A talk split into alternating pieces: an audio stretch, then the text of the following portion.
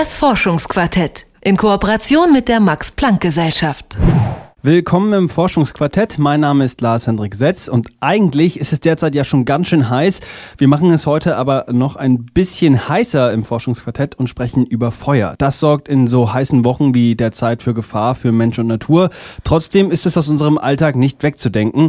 Wir kochen unser Essen, schalten das Licht ein und heizen im Winter unsere Wohnung. Das alles hängt irgendwie mit Feuer zusammen. Dabei wissen wir noch lange nicht alles über das Naturphänomen. Zum Beispiel ist noch gar nicht abschließend geklärt, wann der Mensch eigentlich angefangen hat, das Feuer zu nutzen. Marisa Becker ist bei mir im Studio. Sie hat sich mit Dr. Mareike Stahlschmidt getroffen und mit ihr über die Beziehungen des Menschen mit dem Feuer gesprochen. Hallo Marisa. Hi. Es gibt also noch viele ungeklärte Fragen rund um das Feuer. Bevor wir uns ähm, die Lücken anschauen, was weiß man denn schon?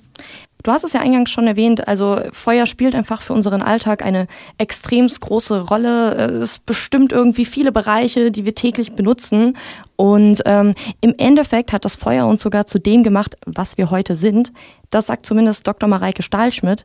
Sie forscht nämlich am äh, Max-Planck-Institut für evolutionäre Anthropologie genau zu dieser Beziehung zwischen Mensch und Feuer. Ähm, also hat ihn auf jeden Fall ähm, ja, konkurrenzfähig gemacht er wird uns dabei geholfen haben, wie wir in der Nahrungskette aufgestiegen sind. Vorher waren wir eher so Fußvolk fast und dann auf einmal hatten wir das Feuer in der Hand und konnten uns da behaupten. Also es wird uns auf jeden Fall sehr geholfen haben. Und auch ähm, es gibt diese Theorie von Richard Wangham, dass uns auch gerade die gekochte Nahrung vor allem geholfen hat. Das Problem allerdings ist hier, dass wir keine direkten ähm, Belege dafür haben, dass die Feuernutzung um 1,5 Millionen Jahre angefangen hat. Das Feuer war also ganz schön wichtig für uns und hat entscheidend zu unserer Entwicklung beigetragen. Das ist aber doch noch nicht alles, was man weiß, oder? Das ist doch noch ein bisschen mehr. Nein, nein, auf gar keinen Fall. Ähm, wir wissen auch, wie sich die Nutzung des Feuers über die Jahre verändert hat, beziehungsweise wie wir zu dem Punkt gekommen sind, an dem wir heute sind. Da gibt es so ein Drei-Stufen-Modell, bei dem Wissenschaftler sich eigentlich relativ einig sind. Und wie das aussieht, das hat Dr. Mareike Stahlschmidt mir erklärt. Es hat angefangen als passiver Feuergebrauch, dass Menschen zum Beispiel einem Waldbrand hingegangen sind, da waren Tiere verendet, die wurden wurden vom Waldbrand erwischt und die Menschen haben da sich ihr Fleisch hergeholt. Dann die nächste Stufe ist, dass wir Feuer sogar kontrolliert haben. Also wir haben Feuer zu uns genommen und eine Feuerstelle hergestellt. Und dann die nächste Stufe ist das Feuer machen dass wir sozusagen unabhängig waren von dem Feuer, was in unserer Umwelt vorgekommen ist in der Natur, sondern dass wir es selbst hergestellt haben. Mit der Zeit haben wir also gelernt, das Feuer mehr zu kontrollieren und eben zu diesem Punkt anzukommen, an dem wir heute sind. Das heißt, die grobe Entwicklung dieser Beziehung zwischen Mensch und Feuer ist also irgendwie bekannt. Genau, das kann man so sagen. Warum kann man denn nicht genau sagen, wann das alles angefangen hat? Wie lange nutzt der Mensch denn jetzt schon das Feuer? Also wir wissen ja, dass äh, unsere Wiege oder die Wiege der Menschheit in Afrika liegt und vor rund 1,5 Millionen Jahren äh, haben wir dann angefangen, nach Europa und auch in andere Bereiche der Welt auszusiedeln. Es gibt aber keine Fundstellen, die eben diese Feuernutzung vor anderthalb Millionen Jahren dat, also belegen, obwohl wir das natürlich vermuten würden, weil in Europa ist es kalt, man geht davon aus, okay, die Leute müssen sich ja irgendwie gewärmt haben. Ähm, deshalb ist es eben schwierig, eine Aussage zu treffen, weil es eben diese frühen äh, Fundstellen nicht gibt. Und in dem Kontext ist auch das Forschungsprojekt von Dr. Stahlschmidt sehr, sehr spannend. Die forscht nämlich in Schöningen. Das ist aber ein Ort, der liegt jetzt nicht irgendwo in Afrika, sondern in Niedersachsen, ähm, also relativ nördlich innerhalb von Deutschland. Genau, dort gibt es nämlich eine Ausgrabungsstelle, Stelle bei einem alten Braunkohletagebau, wo schon in den 80er und 90er Jahren der Archäologe Hartmut Thieme eine vermeintliche Feuerstelle ausgegraben hat. Die wurde auch vor ca. 300.000 Jahren datiert, also auch noch relativ jung im Vergleich zu dieser, diesen anderthalb Millionen Jahren, wäre aber tatsächlich trotzdem einer der ältesten Belegorte auf der nördlichen Halbkugel. Und was man da sieht, das hat Dr. Stahlsch mit mir beschrieben. Wir haben da diese, ähm, so eine Rotverfärbung im Sediment, die durch Hitze angeblich entstanden sein soll. Das wird auch sehr oft beobachtet, wenn man zum Beispiel ein Lagerfeuer macht. Und wenn man das anschneiden würde, dann hätte man so eine rote Schicht am Boden wo dann die unterliegende Schicht oxidiert ist. Dann hast du eine Holzkohleschicht und darüber eine Ascheschicht. Und was die Leute in Schöning ähm, dann interpretiert haben, ist, man hat nur diese rote Schicht und das ist an einem Seeufer. Man hat also so, ähm, Feuer wurde gebaut am Seeufer, es ist rot verfärbt, wir hatten Holzkohle und Asche. Dann kam aber der See Seewasser, ist angestiegen und hat die ganze Asche und Holzkohle weggeschwemmt. Das klingt so, als sei das noch kein eindeutiger Beweis für die Feuernutzung durch die Menschen. Da ist noch ein bisschen was offen. Das Problem ist eben, dass diese Einschätzung damals aufgrund makroskopischer Beweise vorgenommen wurde. Also im Endeffekt mit dem, was man mit dem Auge sieht, hat man ja auch eben gehört, diese Rotfärbung im Sediment.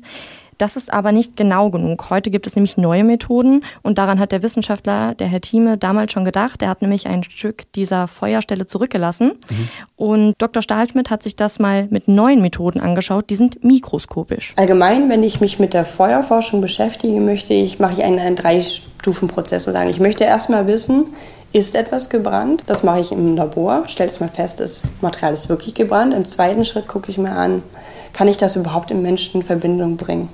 In irgendeiner Weise. Und dann im dritten Schritt gucke ich mir an, welches Verhalten dahinter steckt. Und in dem Fall war ihre Untersuchung schon nach äh, Schritt 1 vorbei. Sie konnte nämlich gar kein Feuer nachweisen. Schade. Woher kommen denn dann die Verfärbungen? Dazu hat sie eine ganz eigene Theorie entwickelt. Sie geht nämlich davon aus, dass das mit dem Braunkohletagebau zusammenhängt. Ich habe ja schon gesagt, das liegt sehr in der Nähe. Und ähm, weil für diesen Braunkohletagebau nämlich das Grundwasser abgesenkt wurde, könnte eben immer wieder Wasser durch diese Fundstelle gelaufen sein, was zu einem natürlichen Oxidationsprozess geführt haben kann. Es gibt aber auch so ein grundsätzliches Problem dabei. Ähm, selbst wenn man Feuer findet, ist das sehr, sehr schwer nachzuweisen, ob es wirklich vom Menschen kommt. Also Dr. Stahlschmidt hatte auch ein sehr anschauliches Beispiel gemacht.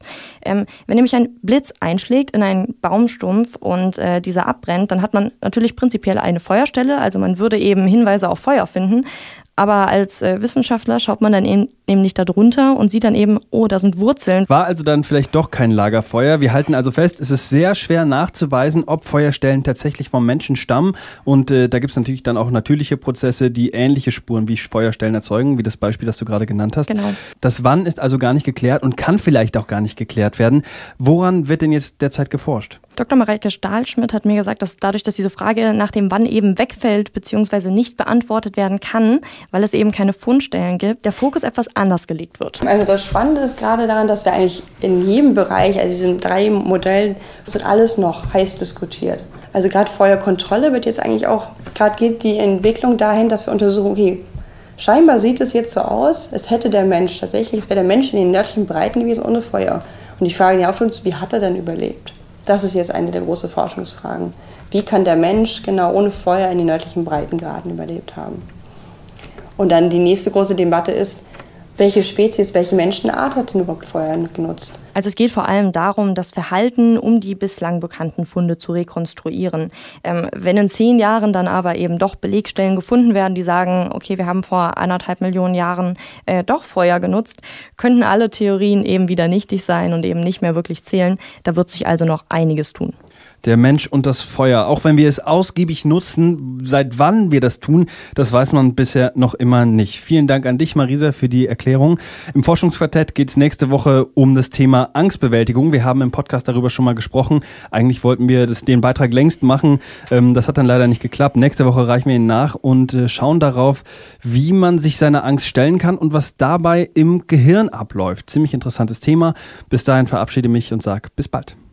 Das Forschungsquartett in Kooperation mit der Max Planck Gesellschaft.